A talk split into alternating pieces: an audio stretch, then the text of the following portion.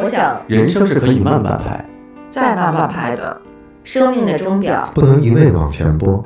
要习惯自己是生活的迟到者。Hello，大家好我们是是开开塞塞露露九九一台，一台不知道什么东西。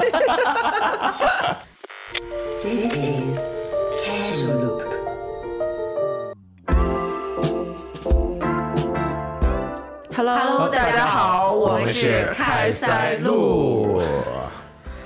大大家，好，我是苏放。我是裴俊。我是爽，我是盼，今天我们是四个人一起来。哎，可不嘛，四个人就把我们的这个设备插满了。对，之后我们会经常有这个四个人的阵容。对，因为这个呃一坛酒这个节目呢过于势单力薄，然后就被我们并购了。对对，哎，好，那个待会儿那个尾款付一下。我们现在也叫播客矩阵了，是啊，矩阵矩阵矩阵矩阵，对，呃，开塞露宇宙，哦，开塞露宇宙。开塞露宇宙啊，挺好挺好，嗯，特别时髦。所以今天我们合并了以后，我们收购了一坛酒之后，呃，开启一个特别有社会意义，还有很大的现实意义的这样一个话题是什么呢哎？你瞧瞧，我一来就有一个好话题，你看看，咱们聊这个社会时钟。社会时钟。我自从做了播客以后啊，就是发现自己学了很多新的词汇。对，每周都要脑补一些新概念。对，这就是跟年轻人在一起的好处。啊，来来来，谁谁来给我先解释一下这个社会时钟啥意思啊？来，我们潘老师哎，，嗯，潘啊，老师社会时钟呢，我先开始讲课。广义的社会时钟是指社会的运转和发展的时间概念。嗯，自己解答一下啊。我问了一下那个谁，ChatGPT，哎，给了我一个广义的社会时钟的答案。他是这么说：“他说，这个词汇呢，通常是指社会运转和发展的时间概念，代表社会变革和演进的一个进程。它常常用来描述社会发展的阶段、历史的演变以及文化呀、科技呀各种方面的变化。”所以说咱们今天要聊这么深奥的话题嘛？嗯，我我觉得它这个就世界观就比较大，他因为它是站在一个 AI 的一个角度，不太了解这个人性的这个角度来做的这个定义的阐释。如果在百度啊，或者是我们中国这个语言体系里面的小红书什么的，会有另外一个答案，对吗？都不用小红书，哦，用一句人话来说，好就是什么时候啊干什么事儿，啊，对，就是 三十而立，四十不惑，嗯。七十古来稀之类的吧。这种。对于从古至今对人类有一个规定年龄干规定完成动作的这么一个事儿，这个模式就叫社会时钟，社会时钟。大家还强调一个是按顺序来干，对对，就是你不能跳着，你是要按二十三十四十，他会给你一个时间表，你按照顺序来完成。对。就比如说先成家后立业。哎，，我也想的是这个。哎，那你先立业离啥呀？立，他说的是立业，啊，立业，我对对对不起，对不起，先离异后成家，也对，这是我的下一个阶段。好，对啊，他可能是刚开始你要上学嘛，然后立业成家，嗯，然后生子，但可能现在有些人可能就想跳，比如说我可能在学生阶段，我先成家，或者没有立业之前先成家，这应该也算。这应该也算是不按照社会时钟来走，对跳出了社会时钟。对，社会时钟就好像它给你规定了你什么时候该干什么，把你的就社会把你的人生规划好了啊。大概对于人来说的话是这个意思。今儿咱们聊的呢，就是关于这个这事儿。嗯啊，但其实每个人都有或多或少会跳脱社会时钟的事情，只不过有人跳的程度大，有人跳的程度小而已。哎，那你跳的大还是小？嗯我觉得算是比较大的吧。如果按我觉得，就业，嗯、咱们在座的四个人其实都是时间之外的人吧，社会时钟社会时钟之外的人。跑调了。间之外就比如说，的太吓比如人了。比如说我这个年龄啊，那我这个比如说家庭啊、小孩儿这些，我是按部就班都做了。但其实呢，我是一个呃 除了开塞露一坛酒什么，我也没什么没什么正事儿的一个人。我跟这个社会所谓的规定里面，我就是脱节的。那在座的，呃，你们三位嗯比我年轻很多，但其实也是也是没有一个嗯普遍意义上的一个工作的固定工作的人。谁跟你说的？你不能说我们年轻我们就不靠谱啊，不是，咱们不能说我们年轻就不务正业我。感觉就刚才爽说，就是你们仨不靠谱。本来就是这意思，怎么着吧？哎呀，我觉得他这个概念，我们仨如果没有政治的话，应该也不算是跳脱社会时钟，只能说我们可能不在一个传统的行业工作。我说的这个社会时钟，可能是我已经毕业了，然后我去工作，但是我又突然跳到又要开始学习，嗯，然后再跳到工作，反正就是是来回切换这个状态，换，或者随着自己的意愿来切换。然后现在不是社会上比较流行三十五岁是一个坎儿吗？嗯但如果你要没有按部就班的工作积累经验的话，那你三十五岁就业就是一个很大的问题。嗯，嗯，对，而且就是，反正我目前离这个坎儿就也越来越近了。对我，我跟我也是。咱们三个，还有你是已经跨过坎儿了是吗？爽对我已经过坎儿了啊！而且这个挺准的啊，这就是我也也不知道是什么人规定的，三十五是一坎儿。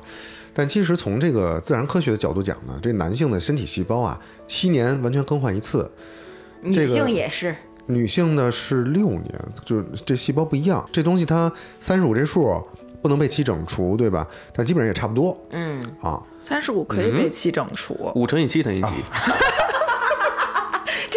不靠谱的一档节目，是不会算数的这个一档节目。这这块得这块得剪了，我操！朋友们千万别脱离社会时钟，否则就变成这样。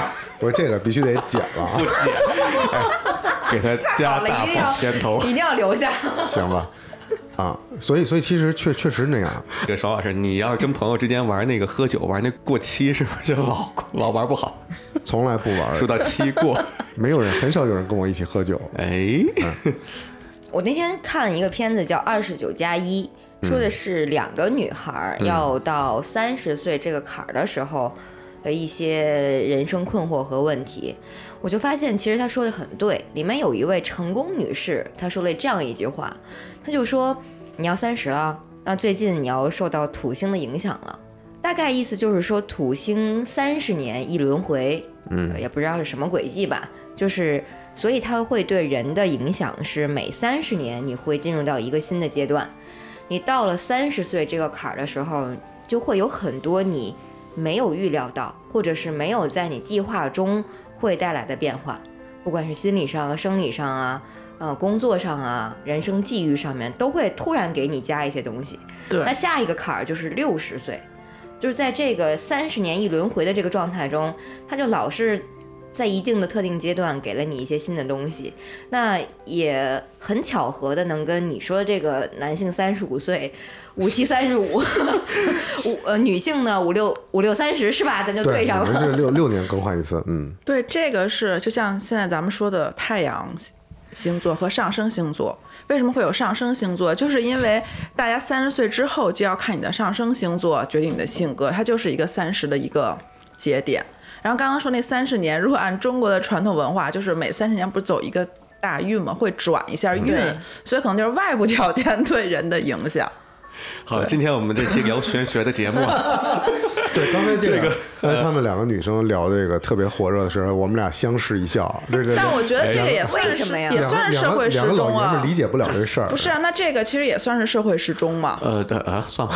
算呀，对啊，外部环境。我是觉得这个说法很狡猾，就是你没有太就就不不说木星，不说太阳，你三十年怎么都不一样吧？时间太跨度，当然三十年会有一个，有十年就会有一个不一样的东西。嗯，当然这个无所谓啊，我也不太懂，我我我也大概了解那意思，就是因为大家现在是三十加，这个有一个概念，比如三十加的女生应该怎么怎么着，它可能是。我觉得是一个比较简化，然后呢，给大家做一个定义，这样的话交流起来也比较方便。然后好像好像三十加之后的女性就应该有一些烦恼，但可能我们没有这些烦恼，对啊，就是有点这种贩卖焦虑吧，也不算。不不，我说的不是就是你到了三十岁会想什么。其实你说那十八岁是不是一个坎儿？那肯定也是一个大坎儿，或者是迈了一大步。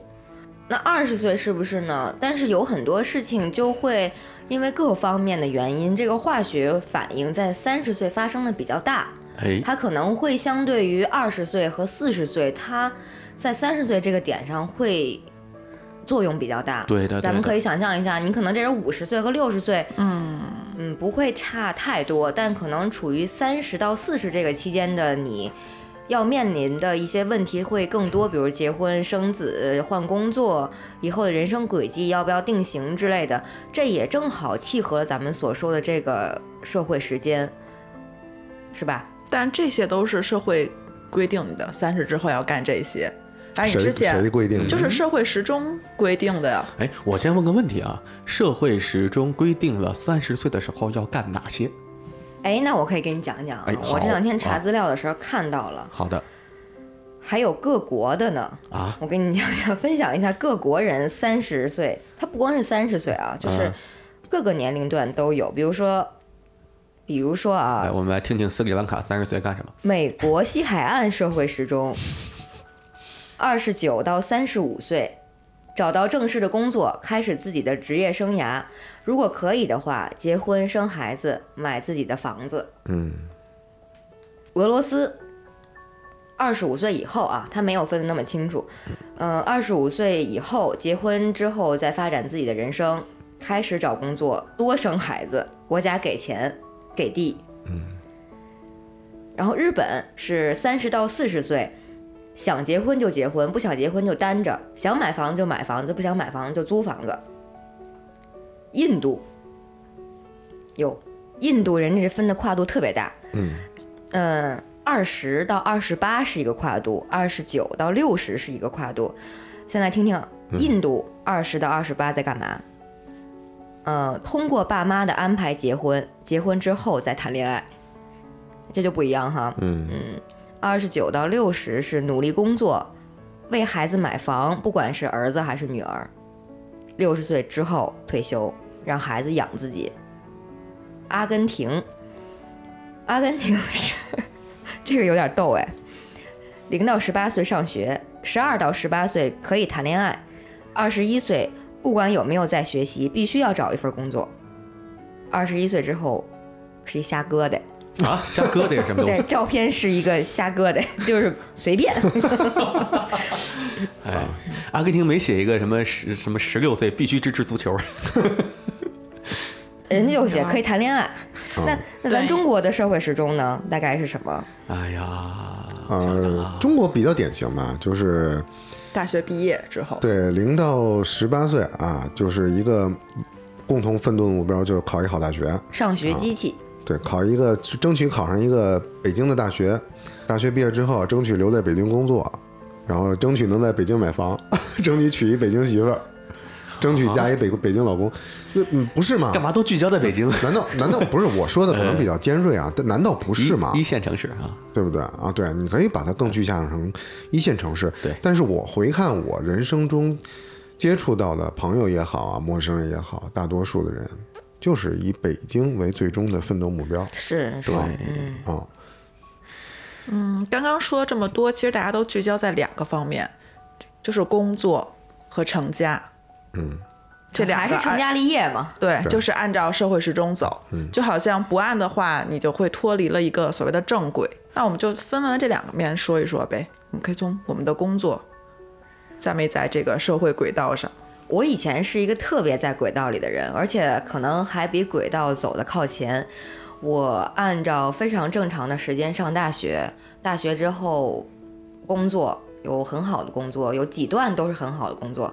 然后我在一个特别适合结婚年龄，我当时是在我二十八岁的第二天领的结婚证，我觉得那是一个女人正好该结婚的日子。嗯，哎，全部都在正轨里，咔嚓一下到三十岁全都不对了，就是呃三十岁之后离婚，加上家里有人去世，整个我的人生就变了，等于我就是在前面可能还是正常的，但是中间这个二十八到三十这几年就突飞猛进了。在这个社会时钟里面，就给你加速了。我觉得一下我就变成了一个可能四五十岁人要面对的问题。当然，可能还是没有孩子啊，在面对就是反正是上有老下有小，里里外外都要操心这么一个状态。一下我就想，爱他妈咋地咋地，我不干了，我不在这个社会时钟里面难为自己。如果说我还在的话，那我可能一段婚姻结束，我再找一个，再进入这样的状态中，再生一个孩子，然后立业。所以分两方面，一方面就是我为啥说三十岁对我来说特别重要，就是有一天，大概是三十岁那天的，呃五六月份的同就一天，这一天之内我决定离婚，然后我的领导告诉我，嗯，就是我们合同解约了。就我那一天，突然我的成家和立业就咔嚓了，所以我觉得特别有力量，就是老天告诉你这天你要换个活法了。我跟他正好相反，我一直都是慢于社会时钟，无论什么事都得慢。因为我之前经历过一次复读，那个是我第一次慢，脱离了大家的脚步。然后当时，因为其实高中和大学其实虽然只差一年，但是那个环境是截然不一样的。我在复读的生活和大家开始新的大学生活，就是在短短的三个月期间，感觉发生了翻天覆地的变化。嗯，因为我同学来看我的时候，就会分享他精彩的大学生活，根本就也不是说不用学习，就是可以很自主的学习，掌控自己的人生。而我还要再一步一步的去面对那个应试、应试教育，这个我觉得第一次就慢了。第二次慢了之后是工作了一段时间之后，我又去读研究生。这个空白期间，大家可能都在事业的上升期，可能从一个职场新手，然后过渡到一个小的中层或者一个小领导的阶段，大家都在很加速的成长。然后那个时候我相当于是停滞的，是停滞的，而且大家可能会觉得我比较理想化，因为确实是跟这些现实层面打的交道比较少。嗯哼，对，然后现在呢，嗯、毕业了之后，面对一个时间节点，可能找一份工作，如果我要想进一个体制内编制，我可能也要快几年就要面临三十五岁这个节点，我要马不停蹄的跟。如果我要想进入这个编制的话，嗯，对，所以我就等于是开始是慢，然后如果你要想进入正轨，你就一定要开始加速。在感情方面也是，除了学生时期的恋爱，高中、大学，在大家可能二十五六岁到三十岁期间，就是在恋爱，在进入婚姻的状态之中，我其实恋爱是空白期，然后我比较稳定的恋爱是从二十八岁开始。我觉得是比较 正常的稳定恋爱，可能之前学生的时期的恋爱就先如果不算的话，因为那个时候涉及社会层面比较少。嗯，到现在维持了四五年，我们也没有特别快进入婚姻的状态，至少还没有想到那个层面。之后也会面临可能如果有生育的压力，所以我觉得我现在就是可能这个疑惑就是我要不要再赶了，我要要不要再追这个社会时间了？嗯，对，你有想过改个年龄吗？感就是现在面临你的是，你要赶的话是两个，一个是生育年龄，一个是就是进入社会的年龄，可能都卡在三十五，也就是从现在开始，这未来的两三年你就奋起直追，甚至你都不知道我应该先追哪个。对，所以我在考虑我要不要追，或者要追哪个。嗯嗯，对我给你一个人生建议，就是四个字儿：顺其自然。对，因为以前我也不太理解顺其自然这个事儿，就直到我有孩子的时候，和一个有经验的哥们儿聊过，他当时已经两个孩儿了。后来我就说什么准备没准备好啊，或者是你怎么准备的这些探讨，他当时给我的建议就是完全都不用准备，因为反正也来了，该来就总会来，你就顺其自然，你就接受就完了。在这个过程中，一边实践一边学习，同时我也特别不赞成所谓的社会时间这种东西。呃，我已经忘记了是什么年龄的时候，我接触到了一个词叫 gap year。嗯，然后这个事儿呢，通常会在漂亮大学国毕业对发生。嗯我知道的时候，我可能已经挺大了，可能已经步入社会了，但是我就发现这东西真好，因为你可能在呃漂亮国的这个小朋友们，通常是在十八岁，可能完成高中了，他就 gap year，他有一年的时间来胡作非为，到处旅行，到处谈恋爱，或者是去打工，然后来思考自己的人生后面要怎么规划。其实一年的时间，你说长吗？我觉得非常短，但是你恰恰就需要这个一年完整的时间来沉淀，来慢慢悠悠的对你后面的人生进行一个思考。对，我觉得是特别有必要的。当然，我也知道有的学校，比如说景山小学，景山小学不是六年制，你们知道这事儿吗？好像是他是他的教材都是自己就是跳脱我们义务教育。对，它是九年制还是怎么着？他的小学是五年制五年制，对，他就有一年的时间给这些孩子，那么小的孩子，就给他们和其他学校的孩子不一样，同龄，但是去思考、去规划。我觉得这个是做的特别好的。可能有朝一日吧，我们的教育体系就会也向这个看齐，给你年轻人还没有步入社会之前，让你有充足的时间和家人和朋友和自己来讨论这个事儿。嗯嗯对，实际这个非常重要。这个它起到的作用就是可以让孩子们有那么一个时间，知道自己是什么样的，嗯啊，让自己更了解自己。我在回忆之前我的经历，包括从小的时候，呃，虽然说没有按部就班的上学，因为我学体育的嘛，但实际上也是根据我父母的意愿去进入相关的学习，进入相关的地方。因为我大概在初二之前，应该是辗转过四五个地方和城市。因为那个时候我是学体育，到各个地方的队啊，然后还包含了一些很奇特的经历，被骗啊，什么都有。所以虽然说从那个时候起，我就不算是传统意义上的在社会时钟中那种求学，就是从从小学的时候就已经不算了。然而，它还并不是我个人的意愿，也是遵从一个他人的意愿。今天说聊这个社会时钟，我有一个很强烈的感觉啊，就所谓这个社会时钟，它规定了咱们每个人在什么时候干什么事儿，实际上它也有一种社会期待。就好像这个社会它期待你应该怎么样，这个社会期待你要变成什么样的人，你应该是按照一个什么样的呃轨迹，甚至哈还有什么为社会做贡献什么之类的。你生个孩子养孩子，你得干活吧？干活的话是不是怎么怎么样？你又纳税又干什么？然后你得买房吧？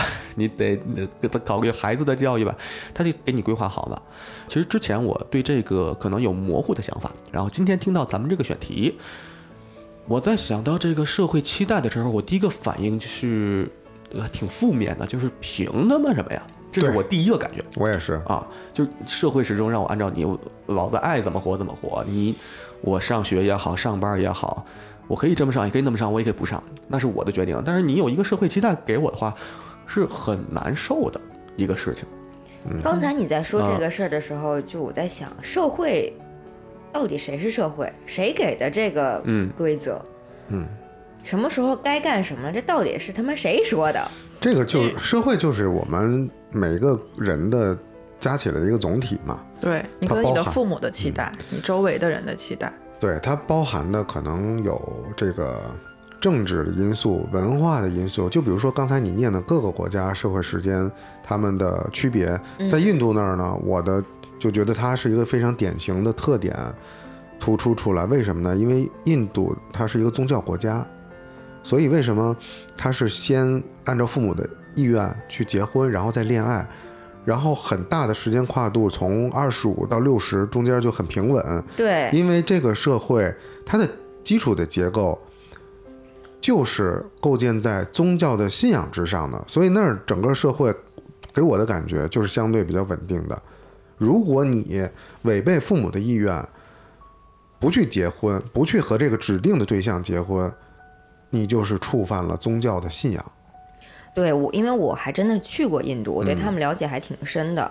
就是他们分种族的等级非常多，它有四大种族，种族之间基本上我不能说现在完全没有，但百分之九十九是没有跨阶层结婚的。你只能在你那个阶层中找你合适的对象。那就是说，其实，在他们这种社会规则下，他们一个人是很难通过自己的努力、天赋、机遇来改变自己的人生。所以他们固定的人生就是这样，每一个阶层都有自己固定的人生，可能区别就是有没有钱，花多少钱，房子买多大。所以在这样的一个社会结构中，就更难提出你如何脱离社会时钟。是，他们这时钟写的就可能都看上去跨度很大，十几岁、二十几岁到六十岁，但其实细微到人生活中，恨不得能卡中每一分每一秒。比如作为一个印度女性，在农村或者不太高级的这个等级种族的阶层中，你想去上厕所，在早上五点钟起来，上荒郊野外，一堆妇女一起上厕所，她们可能严苛到这个这个时间，其他的时间是不洁的、不好的，不能让大家看到的，甚至。嗯居住在人的这个范围也没有卫生间。对，有一个印度电影叫什么《马桶王嗯国王》之类的，统领所有的马桶。那 他就是跨种族，可能还不是跨种族，就是嗯他的媳妇儿比较富，呃，他给他娶到家里来，富养的这个媳妇儿家里是有卫生间的，但是嫁到他们家这个村儿里面就，整个村儿就不能有卫生间，因为不洁，因为不能盖，啊，所以这个姑娘就开始要跟着一群大爷大妈，没有大爷，大爷是可以随处上厕所的，啊啊。只有女性，女性是要早晨起来天黑之前就出去上厕所。啊啊！你你这么一听，活着还不如咱家这个不是那挖肚子咋办啊？就是那咱这具体问题 具体分析吧，反正就给你那啥，你都定好点儿了。就这样一个啊环境下，这个男的想为他自己的媳妇儿以及整个村里面做一场运动，就是我们就是要盖一个马桶，嗯嗯，做一个卫生间。啊，他们家做了这村里第一个马桶，这事儿就社会争议很大呀。嗯，唾沫星子压死你啊！就连那种深受其苦的，每天五点钟起来拉屎的这种六七十岁的老太太，嗯，反而是那些第一个站出来反对的人。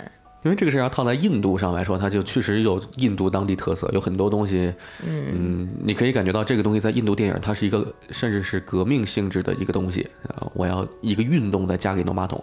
我之前听说在印度还有一个特别好玩的事儿，就是印度有钱人的家，他们的马桶也是非常的金的，呃，怎么说？就是它，它是一个非常扭曲的一个事儿。就是如果他们家马桶堵了，然后呢，按照道理，他们高种姓的那些人是不能干通马桶这种事儿的。通马桶这种事儿必须是那种低种姓，就贱民那个种姓的人干。但是呢，按照他们的规矩，贱民又不能进入到高种姓家里面去。哦，所以说，就是一个特别太矛盾了就不不知道该怎么解决。我之前听过在印度的朋友他们说这些事儿，就就哦最后也不知道怎么解决，他们可能会有别的方法，挖个地道让贱民滚，不知道。嗯嗯印度太太诡异了，那个地方。嗯，你家有老鼠呢，因为老鼠是神，你得把老鼠扔到别人家去哎呦我操！就行了。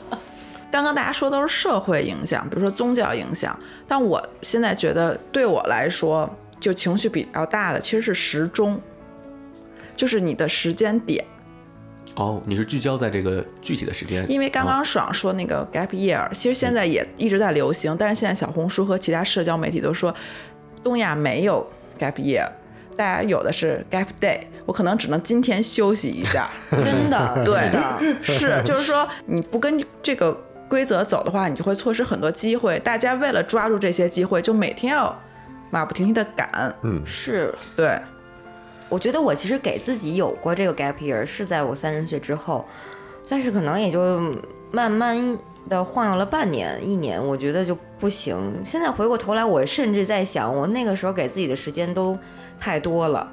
哦，那你现在是会觉得我如果那个未来的时候还会给自己嗯会还会给但是如啊果就是就这个社会的节奏和我觉得是是我们的心理节奏快，而不是说这个社会真的逼你怎么着，也也是一方面吧，就是双向的，导致大家的心理节奏特别快。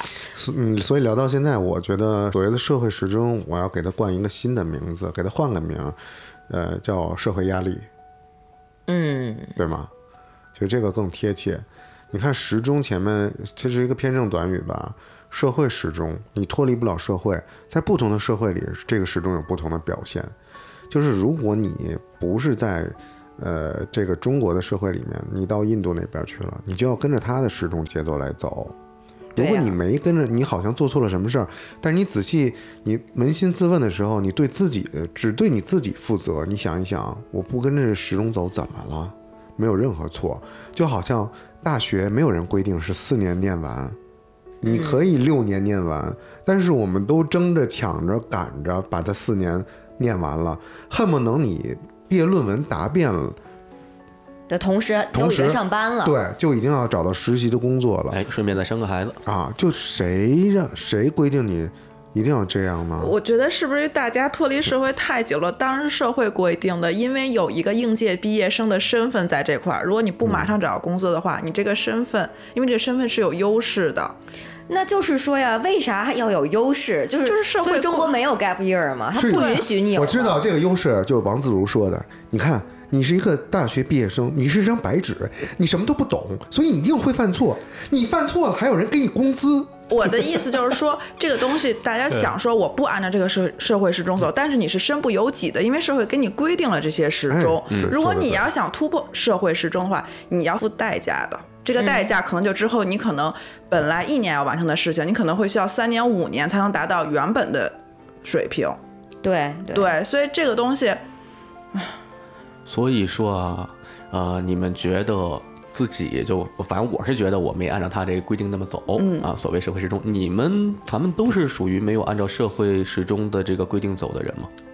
你们感觉？之前是按照规定走的，走的走的自己都觉得我在我是谁，我在哪儿，我他妈干嘛呢？嗯，啊，有这种感觉。对，胖刚才提到一个，就好像我要不按照这个东西走，就会付出代价。就好像错了，但是是仔细想一想，错了吗？错在哪儿呢？是我最近我就有这个很大的困惑，就还是可能因为咱们是两种性别啊，哎，这很重要。嗯，就是我以前觉得我是一个活得挺潇洒的人，我想干什么就干什么。但是因为之前发生这些事儿，我最近就进入了一种非常着急的心理阶段。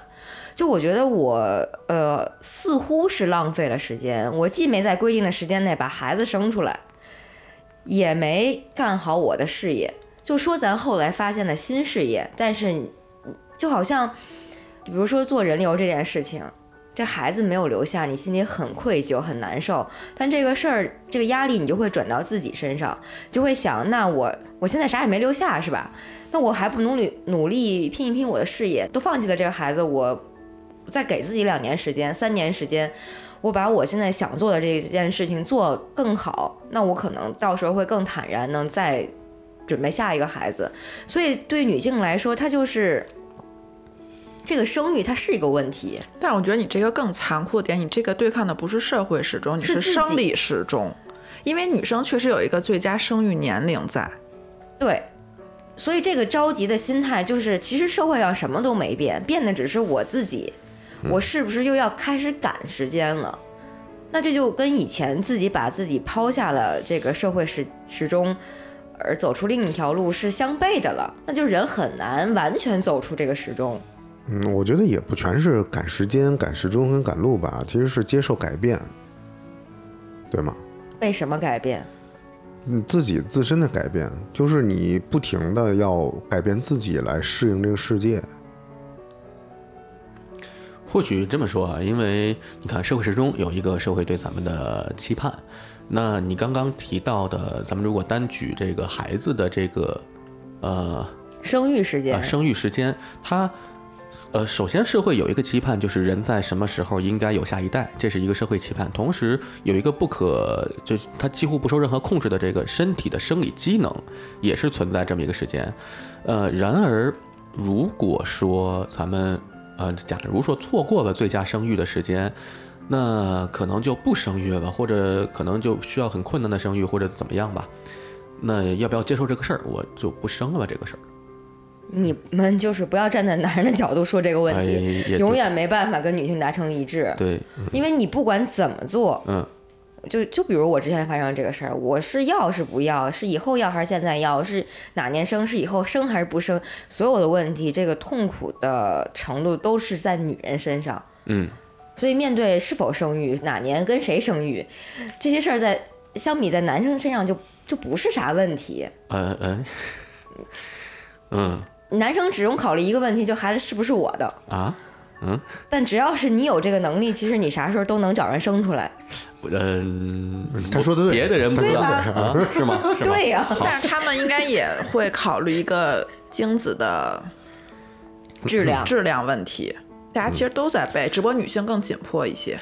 对，或者女，性在我说就是她有能力的情况下，她什么时候都能找到一个人给她生出来。但其实我这么说啊，我们也有这个焦虑的问题，为什么呢？我给你解释一下，就是你你的所有的做过的恶，和你干过的坏事儿都会写在你的基因里，并且它会随着你的年龄跟着你走。比如说，你越晚生孩子，你到六十六十岁，你的精子它会携带你所有恶习的这种基因。你五十九岁干一大事儿，对你们，你们知道世界上最多的这个精子库里最多的男人的这个是哪个国家吗？哪个国家？是一个北欧国家啊、就是他呢平均身高在一米九，然后智商都很高，生出来孩子以后就蓝眼睛，很漂亮，但是他们的精子。从这他这这些人的精子里，呃，生出来后代百分之九十都是自闭症，哇，就是因为他们过度的消费这个毒品、酒精，还有这种奢靡的生活所带来的，全都写在你的基因里，传给下一代了。所以，我们男性也有这个焦虑。但你们这是自作自受啊，这是个人选择问题啊怎么。又又开始批判我们了？不是啊，就是说我刚刚我们说那个，就是你可以洁身自好啊。对啊，而且我们刚刚说那个，就是大家都有一个生生理机能，但是比如说这个怀孕的过程之中，女性承担的就会比较多，而且可能相对来说更影响事业的发展。如果你在这个过程之中，从孕育，嗯，然后到养育这个过程之中，你和社会如果脱节的话，因为孕育你跟你的工作其实也会受到阻碍，对，对。但男性的话相对来说会好一些，那可能在这方面，我也是所谓跳出了社会时钟的人，在生育这方面，呃，可能在我个人的意识中，我是能接受收养代替生育的。嗯。啊、因为我会觉得，嗯，首先我对这事儿没执念，就是刚才放说那个说你只在乎是不是自己的，随便吧，爱是谁的是谁的，就是我我在这方面我就去他的，然后我还，呃，怎么说？嗯，当然这就是个体差异了，可能是我个人的想法。对我会觉得以后不管怎么样，如果我有一个相对好的条件吧，别把人孩子弄到我这儿来跟我受苦来的话，如果特别想要孩子，就能收收一个收一个。这不是阶段嘛？就是你可能一个阶段觉得是这么想，但是我然而就是我一直怀疑啊，我嗯觉得男人可能到了四五六十的时候，反而就是会觉得基因延续是个事儿。啊，其实这在我心里就觉得这事儿，就如果我会有一定的那个我自己的判断，呃，人类想要生孩子的这个欲望，实际不太是自己的欲望，是那个基因的欲望。对呀、对，所以咱们说的社会时钟嗯里面既带有社会的要求，也有基因的要求。呃，所以在我这儿就是，如果我要生孩子，是我要生孩子，不是那基因生孩子，你我凭什么给你生孩子？我会这么想。啊但你也要是，但你的基因会告诉你，你想在这个时候干这事儿，那我的基因挺叛逆的，不是你的基因叛逆，是人的基因都这样，只是你 叛逆，你不听他的嘛。比如说，就是，比如说你十八岁，你想谈恋爱了，嗯。那就是你基因告诉你你想谈恋爱了。呃，对，那个是，就是它会有相应的性成熟啊，有那些东西啊，有那些荷尔蒙分泌，我要一姑娘心跳加速，那是那个是。是，但是你找不着，那是你找不着，你不想谈，那是不想，那是我惨啊那是你 那是你的主观意愿，但是你的嗯基因是在那个时候告诉你，你可以干这事儿了。对，但他现在想要他的主体意识强过高于高于他的基因，如果嗯到时候他真的低于的话，那那那就是他所要承受的代价。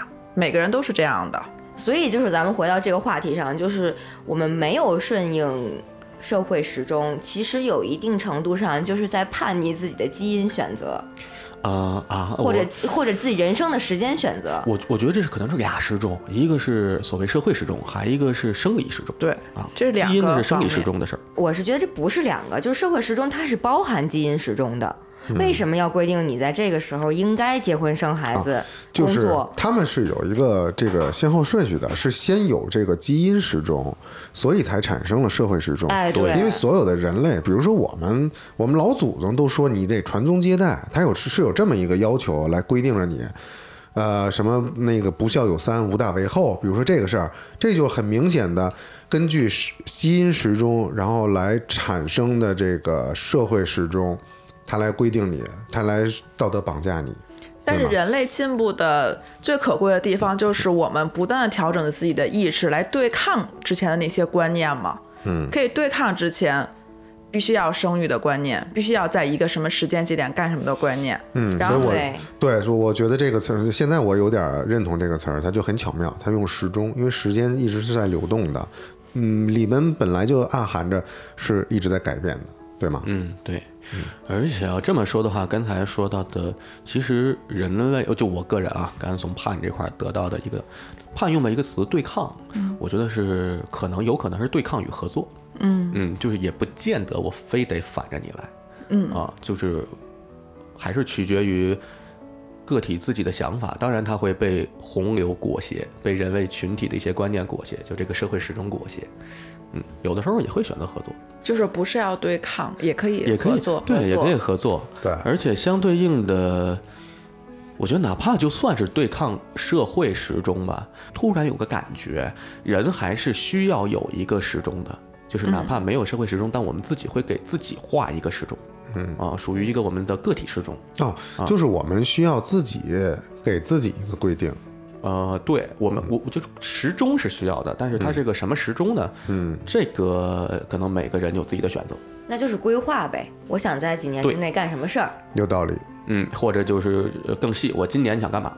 对，然后这个时钟的规划可能有社会的考量，有个人经历的考量，它就很复杂，它就不能用这么一个简单的词儿来概括了。嗯，是，对，那如果我们就是比如说像咱们四个都是在某种阶段和情况下有反抗社会时钟的现象的，那通过咱们这些经历或者想象以后，不就是说嘛，就是社会时钟是一个好规则，你进入这个好规则，你可能不会犯大错。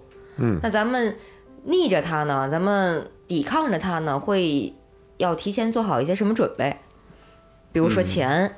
比如说精神压力，以及刚才盼说的要付出什么代价？嗯。对，还有一点就是，既然社会时钟这么好、这么稳当，那大家为什么要跳出这个社会时钟？我觉得大家那个主轴应该要心里清楚。我不是说我为了摆烂而摆烂，或者我为了不尊重规则而不尊重，就是你有一个什么东西更吸引你，然后你嗯可以按照你的个人时钟来走。对我觉得嗯那个东西很重要。而且现在有很好玩的一个事儿，似乎变成我们跳出社会时钟，我们反抗权威，我们活自己的那个东西，它变成了新的所谓的政治正确，它变成了新的正确的社会时钟了。对，所以我觉哦得很认同刚刚你说的，你不光是要对抗，你也要合作。如果社会时钟之中有很多你很认同的价值观的话，其实你是可以加入到自己的计划之中的。嗯，嗯，就是其实现在的人比以前活得更加多元化，你受到的刺激和引导也更多了，咱们的选择更多了，所以咱们更有可能来对抗这个社会时钟。因为如果咱们在古代，作为一个女的和作为一个男的，咱们三十多快四十，没准都能快当爷爷了。啊，不能倒推，人家不能是倒着 倒着是。是不能倒着推，是因为在那个时候人的选择更少了。它也不是啥好事儿。那时候平均年龄三十六，快没了。是啊，就是现在就是我们人生的长度和宽度都在被增加，所以我们在思考每件事情的选择就会变更多。嗯，我们可以一定程度上的跨越，就是生理基因带给你的这个时间规定，比如说你必须在什么时候生孩子，可以用其他方法解决。呃，不是说你那个私塾上完了以后再也没学上了。嗯，现在咱们还可以有重新再选择 终身学习。学习的机会和重新在中年进入另一个职场的可能，所以面对咱们的选择多的同时，那困难也多了。那你要摒弃的原来这个规则就会复杂。但刚刚裴军说那个终身学习其实很重要的，因为那个社会时钟就告诉你，大学毕业或者研究生毕业，你有一个脱离学校之后，好像就学完了不就不学了一样。对，对，其实很多事情都是伴随着你终身，就跟结婚了一样，你可能结了婚之后，你可能还会再喜欢上别人，就是你所有的感情也都是流动的。就我们之前可能聊过这个类似的话题，详细请听之前的那期开放关系。对，其实总结就是说，什么东西大家都是变化的，是。对，但是带来的苦恼就是，比如说三十岁考研的人就很痛苦啊。对，这就是要克服自己的内心的焦虑。我三十岁、三十二岁开始重新，呃，学一个行业，这也很痛苦，就是每个人都有自己要面对的苦。然后你在受这个苦的时候，你就会想，你肯定觉得你坚持是对的，你想这么干的，但你确实在这个过程中，你就别人那好好上着班呢，别人跟你说的是老板特别烦，但是你面对的困难是自己跟自己的。当你脱离这个社会时钟的时候，你有很多困难是自己给自己。自己跟自己打交道的这个过程，嗯嗯，哎，我突然刚才有个问题，就是呃，放你刚才说这段的时候，那现在你在三十多岁的时候重新学习一个新的东西，是完全痛苦的吗？还是快乐会大于痛苦？嗯，替他回答你，然后一半一半的吧。我那天还跟我朋友说，他说我们终于能靠自己喜欢的事情，在三十岁的时候。呃，转行之后，这个喜欢的事情挣钱了。嗯，他说，但是很可笑的是，我上个月工资五百五。我说，我上个月收到一千多。我说，好像还比你多点儿。但是这就是一个现状，就是我们在三十岁的时候，为我们想学的、想干的事业投入了很多的财力物力，但我们可能开始收获它的时间是慢的，嗯，钱是少的，加上这个。整个环境的情况下，可能我们就不能比人家毕了业就干这事儿的。嗯，然而你刚才说他是五十五十，快乐与痛苦，还是应该是快乐大于还是快乐大于？所以说这个很有可能就是咱们敢去所谓的不管是逆着还是说不与社会时钟去合作的这个底层动力与勇气。嗯，就如果说。按比例来说，可能有有六十是快乐，三十是痛苦，还有十十是较劲。哎，这个十的较劲也有多少是快乐，多少是痛苦？哎 一层一层这就这对，就是我觉得能有这种想法的人，包括盼盼那个时候出去学习，就是大家还是有较劲的那个态度的。嗯，就跟社会时钟打架，你是要有韧劲儿的。我放我个人我的理解啊，可能会有一种属于自我的快乐感，就是我较劲这事儿是因为我愿意为他去较劲，我的较劲是痛快的，嗯啊，有一种我为自己打仗的那种，嗯酣畅淋漓，然后也为自己买单。对，这句话太好了，为自己打仗。嗯，但是我要说为自己买单，就是我觉得说的那些热情和勇气，其实大家都有，而且很重要。但是还有一个层面就是，你确实是。比如说经济压力，要有人承担这部分经济压力，不管是谁来承担，或者你自己要用自己的课余时间去承担这些东西，这些东西就是很底层的东西，大家也要考虑清楚，当然，当然，一个月五百五是不够的。对，就是你可能就是会花费你的更多的时间和精力，就是你可能原本百分之百的精力，你要拨出一部分去考虑生计，然后考虑你的梦想。对，对，可能会比。在传统的时候会更累一些。那是这样的，其实如果说在一个行业里面啊，就不管你是三十还是二十，你要面对的他不挣钱这个事儿，它是一样的。对。但可能你三十，你之前有过一段时间的积累，你在这个时候反而能更坦然。所以也就是时间和精力给了你一些底气和成本。那就是另外一个话题了，就是我们打破了社会时间，在另外一个不该干这件事儿的时候干这件事儿，我们要花出去的钱更多，时间更多，但是我们可能底气也更足。嗯，其实，嗯，你就说你现在的选择了你喜欢的职业，然后你可能月收入只有五百五，但是你收获的快乐是这个钱没法衡量的，所以从精神层面讲呢，你的收入是比以前高出很多倍的。有道理，对，这就像比如说你刚才又提到了积累，在一个行业里面，同样一个工作的积累，那我就恰恰是广告行业工作到十个年头，我积累了十年，然后我毅然决然的为了自己的兴趣和爱好到了飞鱼秀，嗯，后面就就全都没了，就什么都没有了。年龄上呢，也就到了那个三十五那坎儿的年龄，我就没法回到之前的行业。那你是想回还是不想回呢？那个时候，小飞跟我说：“嗯，你想干什么跟能干什么，你得好好想想。”嗯，所以我就觉得我能干的事儿就还是写 PPT 做那些策划，那我就还选择了一个广告公司，回去接着干。